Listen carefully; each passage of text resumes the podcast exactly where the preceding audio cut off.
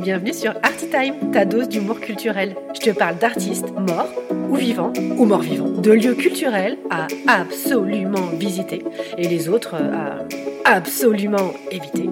Je te fais des résumés des expositions si t'as la flemme d'y aller tu veux briller à la machine à café ou le dimanche midi chez ta belle-mère. Ne me remercie pas, c'est gratuit. Enfin, tu peux quand même lâcher un petit commentaire, hein, ça serait sympa. Allez, bonne écoute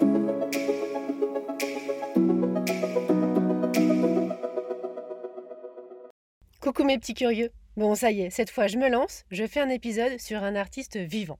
J'ai d'abord voulu le faire sur Pierre Soulages, mais je me suis dit que c'était trop risqué vu son âge avancé. Donc voilà, euh, ça c'est la phrase que j'ai écrite le 23 octobre 2022, que j'ai donc modifiée trois jours plus tard, en apprenant la mort de ce cher Pierre à l'âge de 102 ans. Mais j'ai envie de conjurer le sort et de prendre le risque de violer mes talents de médium et de vous parler d'un artiste que j'adore et qui est bien vivant, Alexis Michalik. Oh, et puis ras-le-bol d'essayer de rendre fun les musées de Paris et d'ailleurs. Non mais franchement, il y a quand même rien de plus chiant que des lieux quatre fois centenaires, présentant que des vieilles croûtes, le tout entouré de vieilles peaux. Bah, c'est vrai que malheureusement, les musées sentent plus souvent l'eau de Cologne d'André, 83 ans, que le parfum sucré de Kevin, 25 ans. Même si je dois reconnaître que beaucoup de lieux culturels se plient en quatre pour rafraîchir leur image et proposer des concepts nouveaux. Et c'est même parfois des concepts hyper innovants qui rentrent dans des lieux improbables. J'ai récemment fait l'expérience d'un théâtre immersif. La pièce se nomme Au bonheur des dames à l'occasion des 170 ans du bon marché. Un moment magique qui nous plonge dans le Paris d'Émile Zola, nous partageant la naissance de ce premier grand magasin. Les comédiens déambulent dans le magasin, les caisses ayant laissé place à la création théâtrale. Mais on n'est absolument pas là pour parler de ça cette semaine. Je m'égare une fois de plus.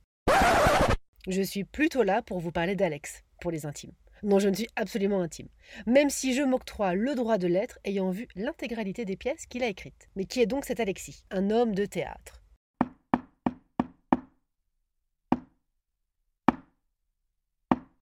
Alors oui, à la base, ayant joué dans des grands classiques et ayant suivi des cours au Conservatoire national d'art dramatique de Paris, on peut dire qu'il appartient à ce type de théâtre un peu chiant. Mais lui, son petit délire, c'est justement de revisiter les nanars théâtreux pour en faire des ovnis créatifs. Et c'est comme ça qu'il s'est réapproprié le mariage de Figaro. Mais c'est dans l'écriture de ses propres pièces qu'il excelle. Il faut dire que le petit Alexis, qui doit au moins faire 1m90, hein. enfin, euh, je suis pute au doigt mouillé, parce qu'à chaque fois que je l'ai vu sur scène, bah, il était trop loin pour que je puisse me faire une vraie idée.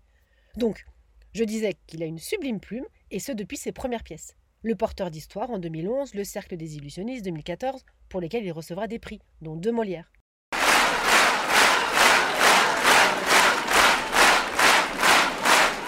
Le porteur d'histoire, c'est l'histoire de Martin Martin, qui, à l'occasion du décès de son père, tombe sur un carnet manuscrit qui va l'embarquer dans un périple au travers de l'histoire avec un grand H. Cette pièce signe la marque de fabrique d'Alexis, l'enchevêtrement d'histoire dans l'histoire. Quant au cercle des illusionnistes, bah là, il nous embarque dans des aventures de Jean-Eugène Robert Houdin, horloger, inventeur, magicien du 19e siècle, et du réalisateur Georges Méliès. Là aussi, plusieurs récits de différentes époques s'entremêlent, une belle façon de marier magie et cinéma.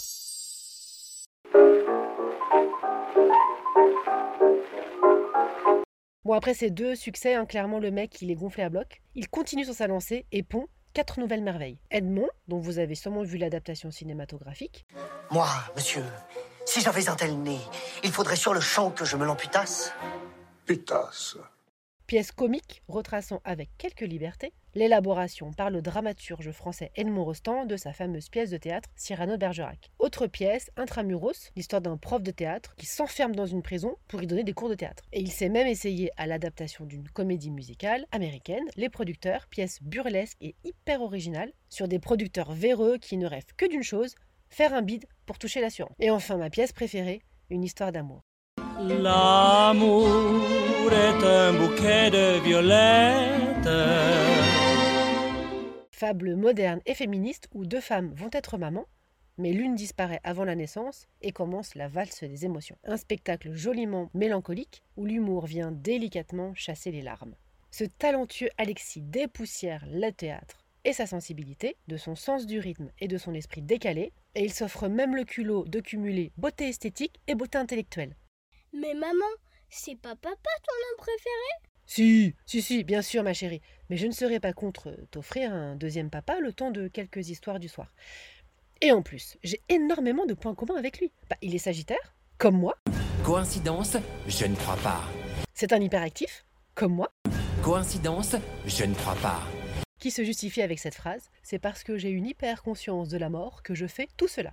Bah comme moi, il est de vin, ouais.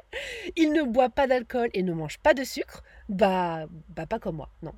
Bref, tout ça pour vous dire, euh, Alexis, vous venez me raconter des histoires quand vous voulez. À bientôt mes petits curieux. Un bon matin, je sais que je m'éveillerai différemment de tous les autres jours. Et mon cœur délivré enfin de notre amour. Et pourtant, et pourtant. Ça t'a plu?